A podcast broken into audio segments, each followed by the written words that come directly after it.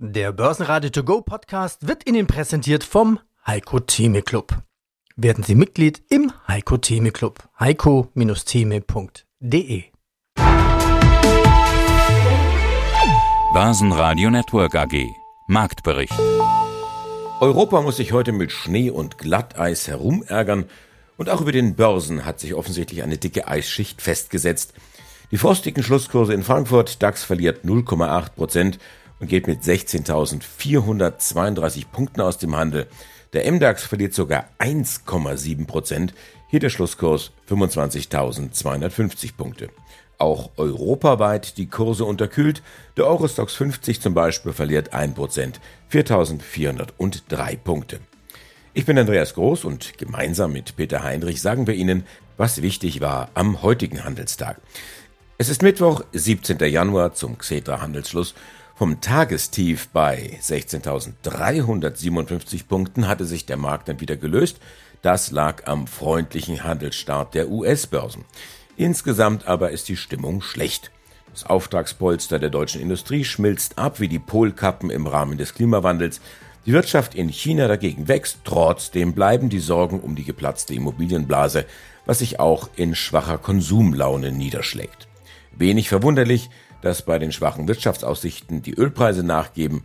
77,50 Dollar, das Fass brennt, sind ein Prozent weniger als am Vortag.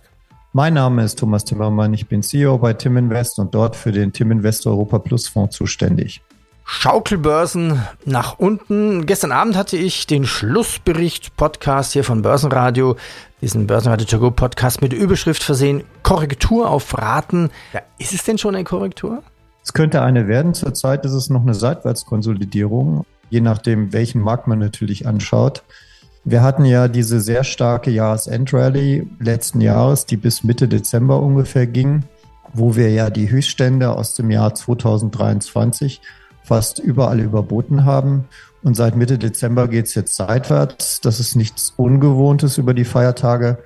Aber jetzt hat es ein bisschen Dynamik nach unten bekommen. Es ist technisch extrem wichtig, wie es jetzt eigentlich weitergeht, weil wenn diese Jahrestopstände von dem letzten Jahr unterboten werden, dann haben wir in vielen Indizes den Ausbruch nach oben nicht geschafft und dann fallen wir wieder zurück in die alte Seitwärtsrange vom letzten Jahr. Also es wäre gut, wenn wir diese Niveaus jetzt verteidigen können. Wir machen das mal am Beispiel vom DAX. Dort hatten wir ja letztes Jahr immer so Höchststände um die 16.400, 16.500. Da sind wir im Moment gerade. Wir sind bei 16.391, während wir gerade diesen Podcast machen. Und es wäre einfach gut, wenn, wenn der DAX das verteidigen könnte. Dann könnte sich im Prinzip, wenn diese Überkauftheit vom Ende des Jahres abgearbeitet ist, könnte er sich wieder nach vorne arbeiten Richtung 17.000 und dann natürlich auch die 17.000 im Laufe des Jahres überbieten. Martin Weinrauter ist mein Name, Fondsmanager und Vermögensverwalter. Und das, was für mich natürlich immer den Reiz der Arbeit ausmacht, mit dem einen Bein bin ich richtig im Fondsmanagementlager, sehe, was da diskutiert wird, sehe, was die marktbestimmenden Argumente sind. Auf der anderen Seite bin ich im Lager der Kunden, übersetze, transferiere die Inhalte und das macht das Leben natürlich interessant. Ja, und was ist mit dem Kater? Beschleicht sie da nicht so ein bisschen Unbehagen? Ich habe mal nachgeschaut, zum Jahresende hatten sie kommentiert, es liegt ein Schatten auf dem Börsenbild. Also irgendwie passt das jetzt nicht so recht zusammen. Der Schatten holt mich jetzt ein. Unbehagen. Ich meine, das war natürlich gerade interessant. Unbehagen, das sich anschleicht. Das ist ein, ein, markantes Bild und auch ein bisschen suggestiv natürlich, denn Unbehagen hat ja tatsächlich etwas Schleichendes an sich. Im Gegensatz zur Angst, die einen regelrecht anspringen kann. Aber Unbehagen, wenn das einmal da ist, dann wird man das nicht so leicht los. Aber komm, es geht ja nicht um das Bild. Sie wollten ja eine Antwort von mir haben. Wie gehe ich mit dem Schatten auf dem Börsenbild um und einem sich möglicherweise anschleichenden Unbehagen? Lassen Sie es mich mal so sagen. Ein Unbehagen kann sich anschleichen, wie es will. Es juckt mich nicht. Und warum nicht? Also die, die erste Börsenwoche, die war ja schlecht. Und jetzt schauen wir doch mal in der Statistik nach. Die sagt, nach einer schlechten ersten Börsenwoche haben wir gute Chancen auf ein schlechtes Börsenjahr. Wie gesagt, die erste Woche war schlecht. Wir könnten jetzt gemeinsam darüber philosophieren, ob die Woche nicht doch fünf Tage hat. Denn dann käme ja der erste Montag des Handelstages noch mit rein und der war ja wieder gut. Naja, Woche ist Woche, aber was Sie sagen, stimmt. Die Statistik hat in dieser Hinsicht nach recht und die Statistik sagt nochmal obendrauf, dass Börsen in ungeraden Jahreszahlen besser laufen als in geraden Jahreszahlen. Gucken wir zurück, 2023, das letzte Jahr, ungerade Zahl, gut gelaufen. Jetzt haben wir 2024 und das ist gerade. Und was mich dann immer interessiert, ist die Warum-Frage. Warum soll das denn so sein? Was soll das mit den geraden und ungeraden Jahren? Wer denkt sich sowas aus? Und sagt man, es hängt an den US-Wahlen. Im US-Wahljahr, das haben wir im Moment, im November wird in Amerika gewählt, bedeutet das tendenziell ein schwaches erstes Halbjahr und dann geht es wieder hoch, sagt die Statistik. Aha, Sie geben also viel auf Statistik. Also Mark Twain, der soll ja mal gesagt haben, der schwierigste Börsenmonat, das ist der April, ja. Und die anderen sind Mai, Juni, Juli, August, September, Oktober, November, Dezember, Januar, Februar, März. Ja, Mark Twain. Mark Twain nicht nur auf Schiffen auf dem Mississippi und schreibt interessante Bücher drüber. Klar, der bringt die Dinge schon auf den Punkt. Und ich gehe mal mit Mark Twain und sage, Geben Sie viel auf die Statistik, war Ihre Frage. Und ich sage, nö, gar nichts. Die Statistik ist interessant und interessant im Sinne für mich jetzt von Kuriosum. Ich behalte das aus Neugier im Blick. Fallen die Kurse? Im US war ja tatsächlich bis zur Jahresmitte. Steigen sie dann wieder? Hinschauen tue ich, einfach weil es mich interessiert, weil ich es unterhaltsam finde, aber handeln tun wir absolut nicht danach. Die Inflation hat wieder etwas angezogen, das allerdings war aufgrund von Basiseffekten auch so erwartet worden. Einen Todesschrei hört man bei Zalando zwar noch nicht, aber 16,30 Euro sind nochmal ein Minus von über 5% heute. Kaum zu glauben, dass die Aktie vor drei Jahren bei 100 Euro stand. Guten Tag, meine Damen und Herren. Mein Name ist Christian Henke. Ich bin Senior Market Analyst bei IG Europe in Frankfurt. Ich war gerade am Blättern und habe gefunden, die Zahl in den USA wird die Zinssenkung der Fed im März mit 66 Prozent Wahrscheinlichkeit gesehen und in der Eurozone hingegen nur mit 26 Prozent. Schauen wir nach Japan, der Nikkei. Immer mehr Anleger entdecken Japan für sich. Gewinne bei Fracht- und Finanzwerten haben den Tokotia Nikkei Index am Montag, das ist durchaus spannend, auf einen 34 jährigen Jahreshoch getrieben. Also seit Mai 2023 kann der Nikkei wieder nachhaltig steigen. Naja, ist das wieder interessant oder ist da schon wieder die Rallye auch zu weit? Also ist Japan interessant für Anleger? Auf alle Fälle, auf alle Fälle. Jahrelang war es um Japan ruhig.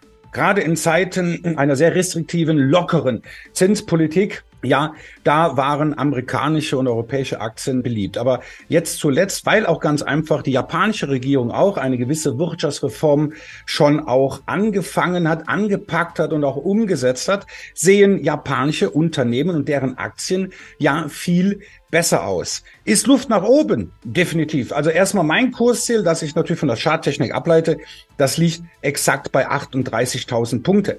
Aber damit ist die Fahnenstange noch nicht erreicht. Wenn man sich mal anschaut, der Nikkei im Jahr 1989, das war die goldene Zeit Japans.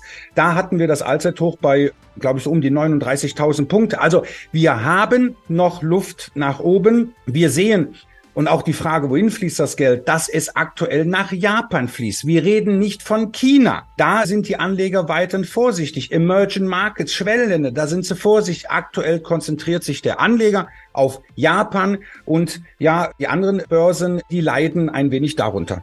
Okay, also doch mehr Zeit für den Frühjahrsputz im Depot einplanen. Wie kann denn die Saisonalität im Jahr 2024 für die Strategie helfen? Auf alle Fälle. Ich sage immer, die Saisonalität kann sich und soll sich im Grunde an jeder Anleger anschauen. Wir haben jetzt hier sehr interessante Informationen. Wir haben ja den US-Präsidentschaftswahlzyklus. Wir unterscheiden jetzt zwischen Wahljahren, Nachwahljahren, Zwischenwahljahren und die Vorwahljahren. 2023 war ein sogenanntes Vorwahljahr.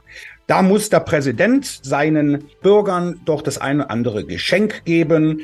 Die Wirtschaft wird ein bisschen auch mehr unterstützt, ne, weil halt nun mal im Jahr darauf die Wahl ansteht.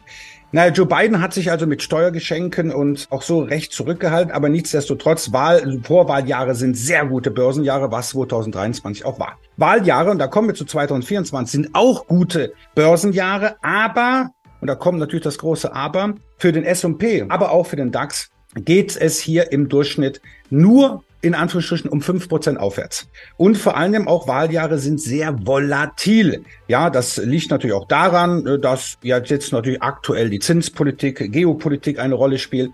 Nein, natürlich auch, weil jetzt erst einmal es dauert, bis der Konkurrent, der Herausforderer von Joe Biden auch feststeht, auch wenn wir zwei vielleicht meinen, vermuten, befürchten, wie auch immer, dass es Donald Trump wieder wird. Das heißt also, müssen uns auf ein etwas volatileres Börsenjahr einstellen.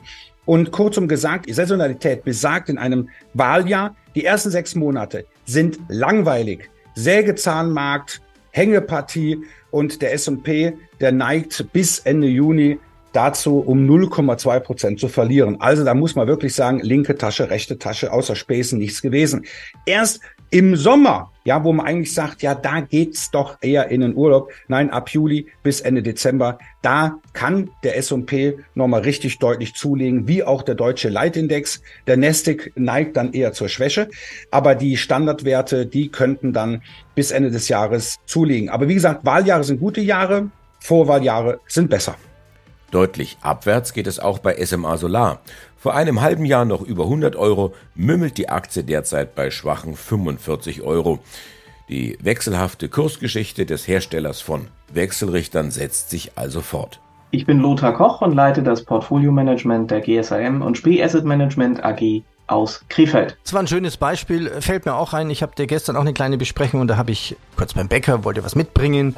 Zwei Hörnchen, drei Teile. Ich war schnell über 10 Euro und war selber überrascht. Dann dachte ich, also früher habe ich da vielleicht 5 Euro hingelegt und jetzt war es dann gleich über 10 Euro. Also Inflation bleibt oder kann wie ein Gummiball natürlich auch wieder nochmal nach oben springen. Exakt. 2024, das Superwahljahr. Taiwan hat begonnen. Trump ist auch wieder auf der Bildfläche nach den Vorwahlen in den USA. Fast die Hälfte des BIPs weltweit geht demnächst an die Urnen.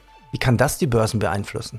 Ja, gut, das hat natürlich auch was damit zu tun, dass wir eine sehr große Ungleichverteilung des BIPs haben und das jetzt in diesem Bereich gewählt wird. Das ist das eine. Das andere ist natürlich, wenn die Europäische Union wählt, dann hat das eine besondere Bedeutung. Die Europäer wählen jetzt am 9. Juni das ist einer der größten Wirtschaftsblöcke der Welt mit den USA und aber auch China und Japan in, in, dem asiatischen Bereich.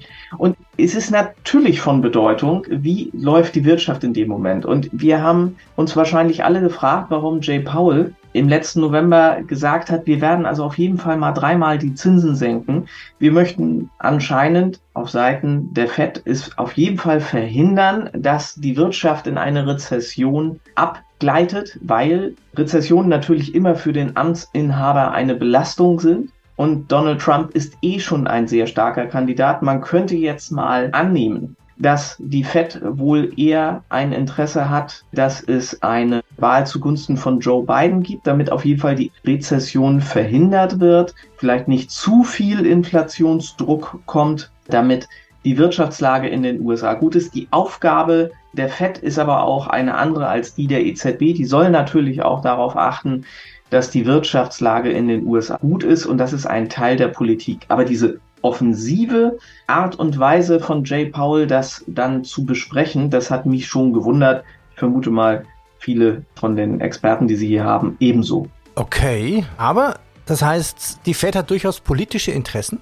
Das würde ich tatsächlich so sehen, ja. Sie wird sich nicht politisch einseitig auf eine Seite stellen und sagen, wir sind Demokraten, wir sind Republikaner. Wahrscheinlich haben die alle ihr Parteibuch, das weiß ich nicht. Nichtsdestotrotz möchten sie verhindern, dass die Amerikaner vor der Wahl nochmal mit einer Rezession zu kämpfen haben, weil das würde die Spaltung auf der einen Seite nochmal deutlich verschärfen, auf der einen Seite, auf der anderen Seite aber auch natürlich die Extremposition nochmal befeuern. Und da Donald Trump schon in seiner letzten Wahlperiode ja in vielen Bereichen auch rein wirtschaftlich betrachtet sehr ich sag mal, mit einem sehr entflammten Gemüt manchmal unterwegs gewesen ist und einfach nur seine Meinung durchgespielt hat.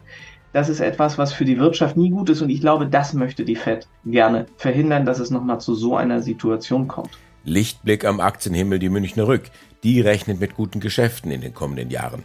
Die Aktie auf Rekordhoch und nur noch 8 Euro von den runden 400 Euro entfernt. Ja, hallo, mein Name ist Horst Alber und mein Wikifolio heißt auch Alber.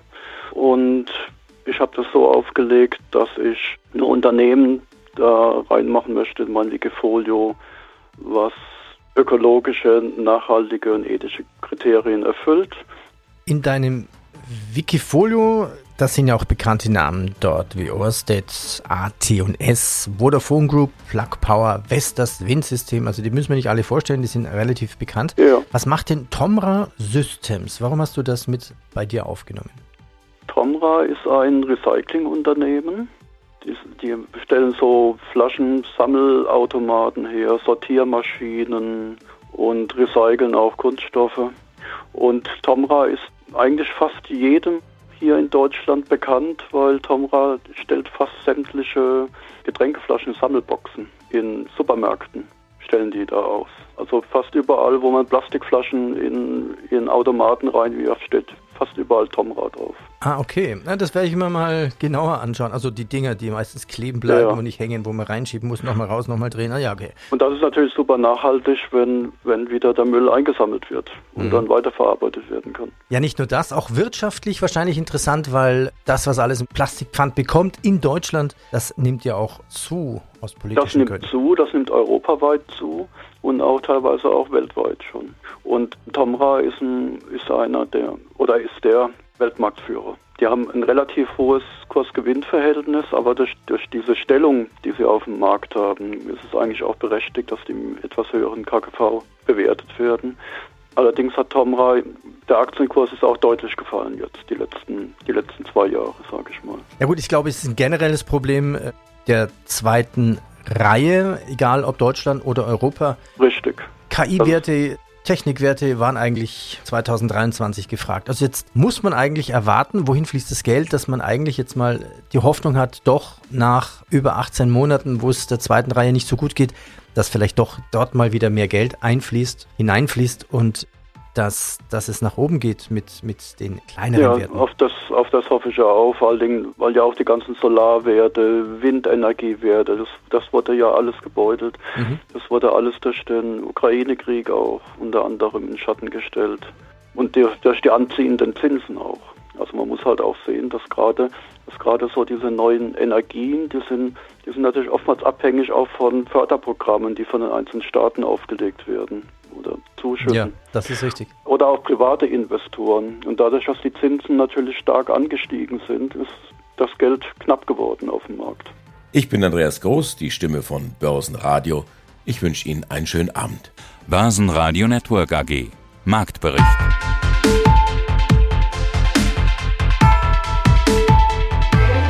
Das Börsenradio Nummer 1. Börsenradio Network AG.